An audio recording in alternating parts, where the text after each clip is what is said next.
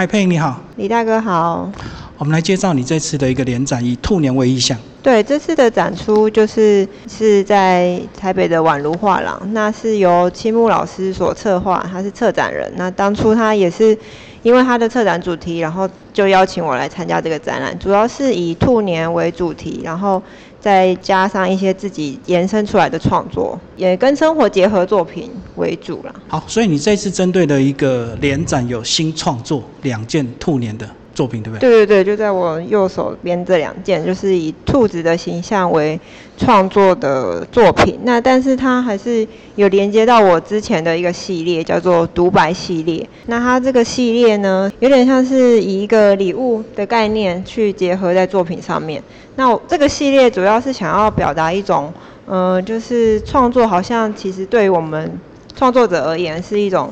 想要传递给这个世界的一个礼物、一个概念或一个故事。那其实有时候回头看看，其实这一些想要带给大家的礼物，也是想要对自己说的一些话。所以我叫它独白系列，有点像是自己默默的在一直在重复说的这些话的感觉。好，其实创作本来就很孤独，那跟疫情这几年又更孤独，所以你应该对独白那种。意念更强烈。对啊，所以这个系列其实前几年先做了几件，然后后来是真的是因为疫情期间又开始在做延伸，然后加上兔年的这个系列，因为兔子，我觉得这个动物对我来说，它也是一个很安静的动物，就是它其实不太会突然发出声音。嗯。那它大部分都是用它的听觉在跟这个世界对话。那其实我自己本身也比较是蛮习惯。这种状态的，就是很长。其实我很长不太喜欢一直讲话，就是非必要的状况。我可以一整天都是很安静的状态，然后跟自己独处。所以我就是用兔子的这个动物的形象来代表自己的对于生活的一个呈现吧。强烈的控诉，生活太不公平了。创作这么多，可是却很难被欣赏。来，我们来看细节。好，那这件主要就是一个。比较是它是垂耳兔的状态，那它就是诉说一种比较安静的感觉，就是所以它的名称也是静静的。那另外一件它是有点跳跃，那我我是把它取名为许愿，就是有点像是我们常常会想要给自己很多新年的一个愿望的一个期许，但是有时候你太太过多的期许，反而其实有点比较容易失望更多，所以。我其实把它连接在一起的感觉概念，就是静静的许愿，就是也许这个愿望慢慢的在某一个时刻会有一个契机出现，所以不一定要很强烈的想要获得某个东西，反而是你静静的，然后慢慢的期许，也许这个希望反而比较容易成真。我看你的配色还是一贯的非常的素雅，对，对不对？不会用那种很鲜艳的颜色来强调这个主题。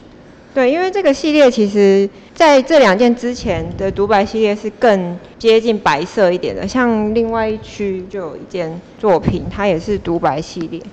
这一件就是在那两件之前的独白系列的其中一件，基本上它这就是用白色去呈现。那它这一件就是用百合花的花语，有点像是纯洁，然后有点纯粹的感觉。因为就像我前面提到的，就是我觉得某层面我们需要留更多的空白给自己，不需要把它填得非常非常的满。就像你的愿望，也不需要许得非常非常大。我们可能就是一个很平凡、很算是给自己多留一点空间一点的状态。其实你可以接受到弹性更大，然后能够。给自己的包容更大，那你接收到这些能量的时候，你反而可以发挥的更好。哎，我这样看你很少办立体的作品哎。对，李大哥很很了解我的作品。这件其实真的是我第一次尝试用半立体的概念去呈现的。嗯。那因为跟我这几年接触传统雕刻有关系，就是我传统雕刻学的是平面的凿花，那它都是在一个厚度内去表现立体的感觉，所以我慢慢的想要把这个。技法延伸到我的作品上面，所以就是这件是礼物盒，但是又有结合花，但是它又是一个用浮雕的概念去结合在一起。我觉得凿花更难，因为凿花那个花型啊，要一定的比例的工整，对不对？对对对，凿花就是传统的雕刻会会很多很多它的规范，对。但是你在规范里面去发挥出一个自己的。一个想法的话，我觉得那又是另外一种挑战啊。所以我觉得凿花就好像在练基本功，对不对？对对对，非嗯，非常基本功。所以这样对你应该个人帮助更大。嗯，我觉得在技法跟用刀跟木头之间的接触上面会多很多不同。不同以往的感觉，因为以往创作其实就是随心所欲，可是，在凿花传统的练习里面，是你需要在它的规范里面去做学习。但但你因为备受牵制，然后备受这些规范，反而你可以发现更多你平常可能没有办法发现到的部分。这个系列是去年虎年，也是因为我每年新年都会给自己一个算是功课。对，就是 给自己一个，算是我想要给自己的一个一个目标。那去年的这个虎年，就是把我之前的仓鼠的这个动物，去跟老虎的披风结合在一起，有点象征一种勇气。就是因为仓鼠其实它是一个比较渺小、比较胆小的动物。叫狐假虎威啊，就披着老虎的披风，然后壮大自己的勇气。对，没错，就是你好像披上这个披风就所向无敌的感觉。就是我希望给自己一种面对事情一种带有一种勇气的一个呈现。那这是逆风飞翔系列的第二件，这个比较像是山脉，然后有云海的感觉，就是有点像跨越这些，不管是湖泊啊，不管是山啊或云啊，有点像是你就可以。更勇敢面对一切的那种感觉。不过我看你这件，你用木头来展现披风的那种飘逸感是有点困难，而且一定要做的很薄，对不对？才会像。对，这件其实在这个地方就是琢磨了很久，因为木头它在薄的地方的处理有很多种方式。那你要让它可以看起来薄，但是又不到非常非常脆弱，其实是。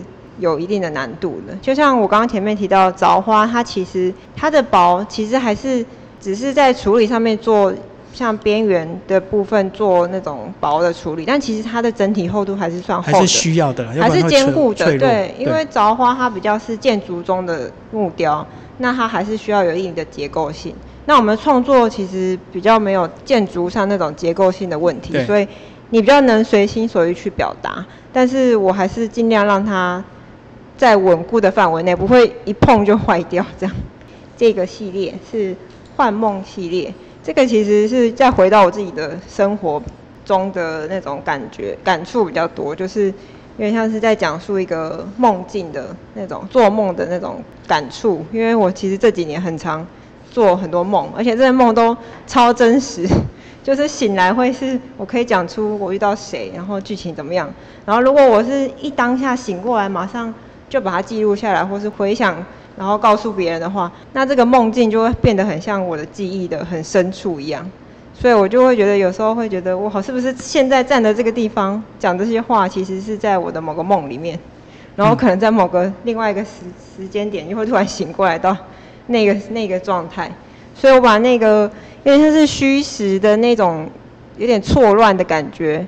放在这个系列的作品里面，这里有两件，那它就是一个比较悬空，然后结合了星空啊，或是天空跟一些动物或是抽象的呈现。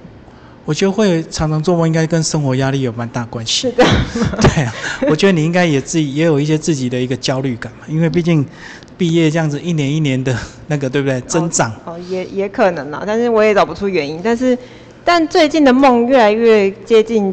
现实就可能会真的出现某一些人，或是某个老师，很具体就对，对，非常具体，而且是梦完，可能我已经就是过了一段时间之后，会突然这个梦境的时空背景出现，真实出现在我的生活里，就是这个老师可能真的会突然有某一天会突然跟我讲一些话，然后这些话就真的就是梦里面可能他跟我讲的话，就是你先梦到，然后过了几天或几周，就突然发现那个场景就曾经在梦中先。对，有点预言呐。对啊，好可怕，我觉得很梦境，或者是有些展览，我突然没有什么灵感，然后突然突然有一天梦醒来之后，我就可以突然写出我我的展览名称、展览叙述，然后所有的那个概念都会突然呈现。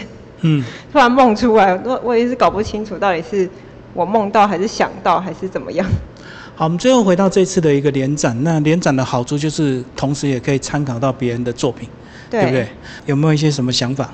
能够激发你的？每次的联展都是一个可以认识很多不同艺术家的机会。那其实因为我这个展览的开幕那时候因为确诊，所以我目前第一这是我第一次来到现场，我还没有跟其他艺术家碰到面。但是这个中间看到大家的一些像网络上的留言，或是跟策展人的接触，我觉得都是一种算是一个一个收获啦，就是可以从不同的身上获得一些能量，或是彼此在交流之间，好像又可以得到一些继续前进的一种一种动力，一种鼓励。对啊，尤其今年是兔年，你这样一一跃而起，就越来越红。好，谢谢佩好，谢谢谢谢李大哥。